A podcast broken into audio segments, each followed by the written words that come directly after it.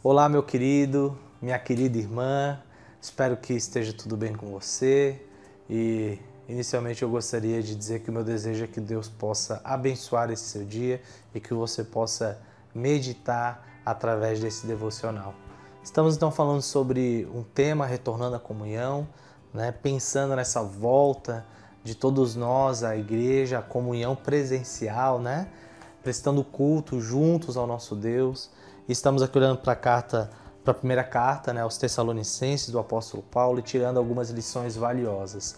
E no dia de hoje eu gostaria de ler os versos 16 até o 18. E o texto diz assim: Estejam sempre alegres, orem sem cessar, em tudo deem graças, porque essa é a vontade de Deus para vocês em Cristo Jesus.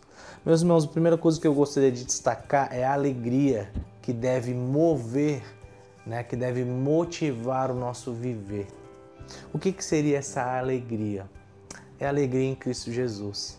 Então, pensando nesse nosso retorno, pensando nessa, nessa possibilidade que nós estamos tendo hoje de nos reunirmos novamente, nós devemos manifestar uns aos outros a alegria que há em Jesus Cristo, a alegria de poder nos reunir.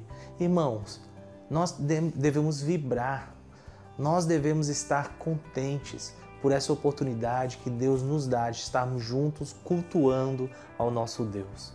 A segunda coisa que eu gostaria também de comentar com você é a questão da oração, né? O que seria essa oração sem cessar?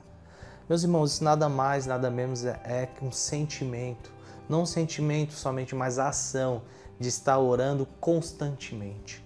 É alimentar uma comunhão em oração com Deus. E eu gosto de pensar sempre em dois aspectos. Primeiro, a oração pessoal, né? Nosso momento de intimidade com Deus. Mas o segundo momento é a nossa oração coletiva, como comunidade, né? Um espírito de oração.